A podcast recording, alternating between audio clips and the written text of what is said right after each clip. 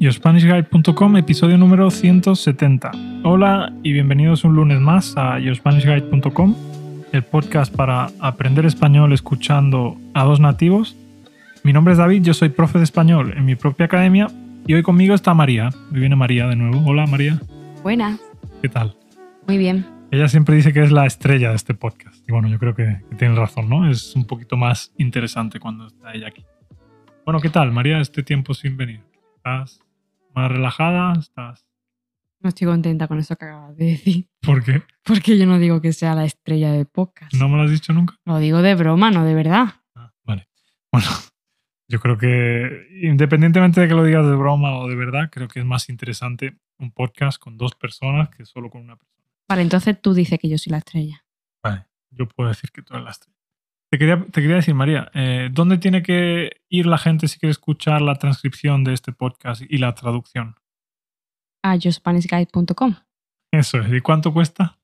10 euros al mes. Eso es. Y así me ayudáis a pagar las facturas también.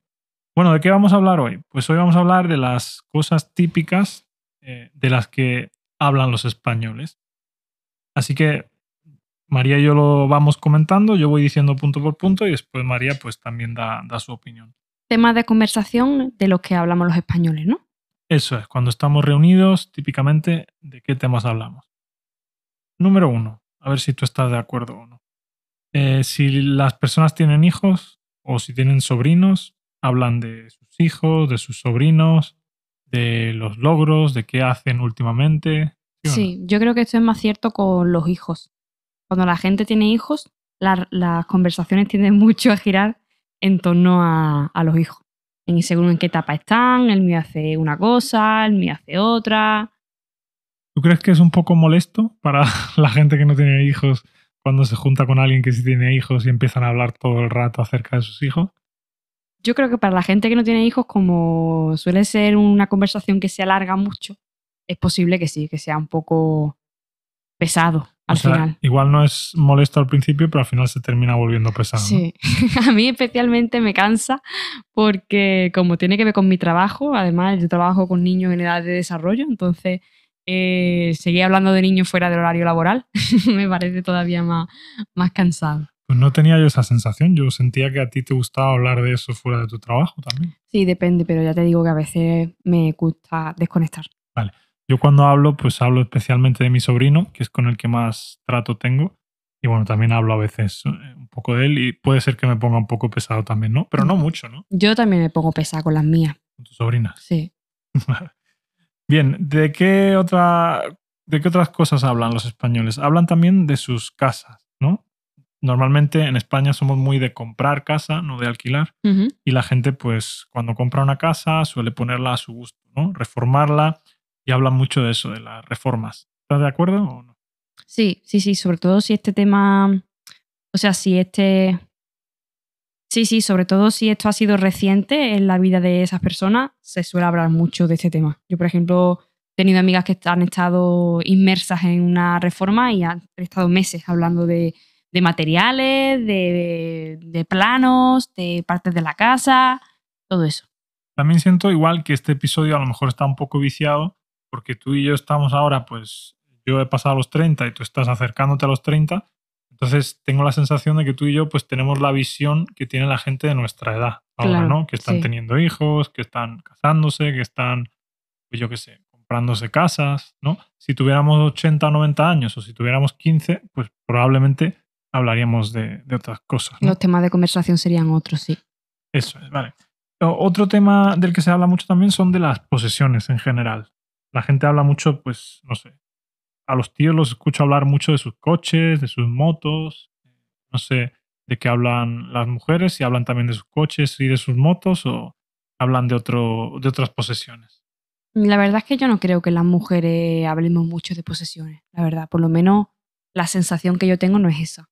Igual de moda, a lo mejor, de bolsos, de... De, bueno, sí, la moda puede ser un tema frecuente, pero tampoco mucho. Vale, pues los hombres sí suelen hablar. Tengo un amigo, de- o sea, tengo un alumno de Estados Unidos que me dijo que a veces hablan de pistolas. Aquí no hablamos, aquí no hablamos de pistolas porque ya te digo, la gente normalmente no suele, no suele tener. De hecho, a mí la verdad es que creo, también un, un poco personal puede ser esto, ¿no? A mí no me, me da como apuro hablar de Posesiones. de posesiones. Me parece un poco. ¿Cómo sería la palabra? Superficial. No, como que Vacío. estás. Como que estás presumiendo de lo que tienes. ¿Cómo sería esa palabra? Bueno. Ah, que alardeas. Ah, vale. O sea, tú piensas que si hablas de tus posesiones está, puede sonar como que estás alardeando. ¿no? Sí. Pero esto puede que sea un, un sesgo mío, vaya. Yo no hablo de coche porque yo tengo un coche del año 98, entonces no creo que a nadie le interese mi coche. Y bueno, no tengo muchas posesiones así en general, así que no, no suelo. A mí me encanta tu coche, por cierto. ¿Te gusta mucho mi coche? Sí. Te lo vendo. Vale, otro tema del que hablan eh, las personas, de los viajes. Hablan mucho de a dónde han ido, de cuánto les ha costado ese viaje, de lo bien que se lo han pasado. Por ejemplo, también si han tenido una experiencia negativa, pues suelen contarlo, ¿no? ¿Qué piensa de esto? ¿Habla la gente demasiado sobre esto? ¿Poco? Bueno, creo que últimamente este tema está un poco abandonado, porque con la pandemia eh, hemos viajado mucho menos en los últimos dos años. Pero sí, la gente yo creo que en general le gusta compartir experiencia, de qué ha visitado, de, qué, eh, de cómo ha viajado, de la gastronomía, que a los españoles nos gusta mucho hablar de comida en general. ¿No te da la sensación de que a veces es más importante contar lo bien que te lo has pasado que pasártelo bien? O sea, es decir, que la gente muchas veces viaja por la foto de Instagram más que por viajar y yo qué sé, disfrutar el momento. Mm, No, yo creo que la gente se lo pasa bien viajando. ¿Sí? Sí. Yo creo que hay mucho postureo porque a mí realmente lo que es viajar, el proceso de viajar en sí, no suele gustarme mucho. Montarme en el avión, esperar las, las colas, el check-in del aeropuerto, todo eso no me gusta. Pero después cuando estoy en el lugar, ya sí que me lo paso bien. Pero tampoco me gusta ese tipo de viaje express en el que, bueno, voy a Francia, me echo la foto en la Torre Eiffel, eh, yo qué sé, me como un croissant en, al lado del, del río ese famoso y vuelvo. No sé, no me El gusta. Sena. Eso es, al, al lado del río Sena. A mí me gusta, no sé, me gustaría cuando voy a un sitio hacer lo que hacen los locales de allí. Yo dudo mucho que un francés de París eh, vaya a hacerse fotos a la Torre Eiffel. Yo supongo que irá a bares específicos de allí, donde se come muy bien, donde está todo lleno de franceses. No sé, a mí me A gustaría. ver, eso es lo ideal, pero es verdad que no se, no se suele tener la oportunidad de hacer eso como turista.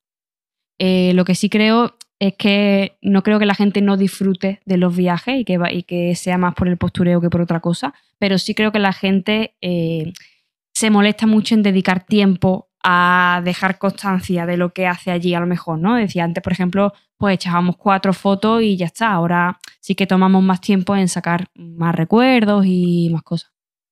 Había una charla muy interesante de los creadores de Airbnb que decían eso, decían no viajes ahí, sino vive como un local allí. Y a mí se me ocurre esto también porque creo que hay mucha gente que cuando viene a Málaga visita la Alcazaba, visita los sitios típicos y yo, por ejemplo, nunca he ido a la Alcazaba. Soy de Pero aquí eso más bien es un fallo tuyo, más que del turista, la verdad. ¿Sí? ¿Tú crees? Hombre, tuyo y mío, quiero decir. Hay sitios de Málaga emblemáticos que no conocemos y eso me parece un, un delito casi. Pues sí, pero no sé, yo creo que... ¿Tú has ido al Museo Picasso? eh, al Picasso creo que no. no he ido. Pero lo que, a lo que me refiero es que yo que soy aquí de Málaga, normalmente lo que hago aquí es voy a sitios específicos de fiesta, voy a restaurantes, voy a, a playas, no sé, sé dónde aparcar, sé, conozco, yo qué sé, cómo moverme por aquí y para mí el Museo Picasso o la Alcazaba no representan el estilo de vida que yo tengo aquí, ¿sabes? Entonces a eso es lo- a lo que me refiero cuando... A ver, una cosa es el estilo de vida de un sitio y otra cosa son los sitios importantes y representati- representativos también de ese lugar. También son importantes. La Alcazaba, la Catedral de la Málaga, el Museo Picasso, el Museo Thyssen. Son cosas importantes de aquí. Pues yo no he ido nunca a la Alcazaba, al Museo Picasso ni al, ni al Museo Thyssen. Por ejemplo, Maro a mí me parece más interesante que el Museo Picasso o que... Pues culturalmente hablando, ¿no? culturalmente hablando, ¿no? O sea, culturalmente hablando, no, pero no sé. Creo que hoy en día fotos de, de cuadros de Picasso puedes ver en cualquier lugar. Ah, pero eso es porque a ti no te gusta el arte. No, es verdad que no me gusta especialmente el arte. Pero bueno, eh, también quería hablar de esto porque me parece que muchas veces ves la foto en Instagram y te parece como muy guay el sitio y después cuando vas ahí está totalmente abarrotado de gente y es un completo agobio. Y a mí no me gusta estar en sitios donde está pues abarrotado, ¿no? Todo. Vale, ¿de qué hablan más la- la- los españoles? También hablan mucho de dónde han comido últimamente, ¿no? Si han ido a un restaurante nuevo, hablan del precio, del lugar, de la valoración, ¿no? Si lo recomiendan o no lo recomiendan. Sí, estoy de acuerdo. Como he dicho antes, a los españoles nos gusta mucho comer. La gastronomía es, es un punto fuerte y nos gusta hablar de comida también. Entonces, sí, yo cuando es verdad que cuando voy a un sitio y me gusta mucho, eh, lo recomiendo a mi círculo más cercano. Pues mira, este sitio está muy bien, recomiendo, recomiendo platos concretos. Supongo que estas cosas que estamos comentando tienen que ser un poco prácticamente en todo el mundo, ¿no? A lo mejor en alguna cultura cambia un poco, pero supongo que es algo más o Sí, menos depende de la cultura, supongo. Otra cosa de la que hablamos nosotros también es de nuestros círculos cercanos, ¿no? Si, por ejemplo, María y yo vamos a un gimnasio de CrossFit y hay, pues, líos entre personas de ahí, ¿no? Novios, que, parejas que surgen o parejas que se rompen o yo qué sé, cosas así, también las, las comentamos, ¿no? Sí, yo, hombre, yo no sé cómo será esto en, en otras culturas o en otros países, pero yo creo que en España nos gusta mucho hablar de la gente. Sí, tengo la sensación también de que igual es algo un poco más exagerado que en otros países. También creo que eh, el siguiente punto que tengo aquí apuntado es que criticamos a la gente que nos cae mal. Eh, En relación con lo que acabamos de decir, eso. Sí. sí, hablamos de la gente y cuando alguien nos cae mal, pues nos desahogamos con nuestros, nuestros círculos cercanos. ¿no? Sí.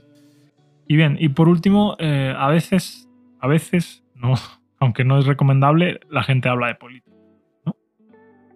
Mm, yo no, la verdad. Vale. De hecho, María, cuando sale el tema, no prefiere evitarlo. dice. Yo lo evito. Yo hablo a veces y Y te encanta. sí, me gusta, me gusta hablar y debatir sobre ideas. Pero bueno, es verdad que también hay veces que veo que llegamos a confrontaciones y al final pues no es sano, ¿no? No hay que hablar de política, no va a ningún sitio. verdad. no va a ningún sitio, efectivamente. Bueno, pues yo creo que hemos hablado un poco de todos los temas que, de los que hablamos los españoles, así que lo vamos a dejar aquí. Muchísimas gracias por escucharnos. Si queréis eh, leer la transcripción y la traducción de este y los demás episodios, por solo 10 euros al mes en SpanishGuide.com, pues podéis hacerlo. Muchas gracias María por venir Un placer. y gracias a vosotros por. Nos vemos mañana y bueno, mañana de qué vamos a hablar. Mañana vamos a hablar de cómo no perder el interés en una relación larga. Así que hasta mañana.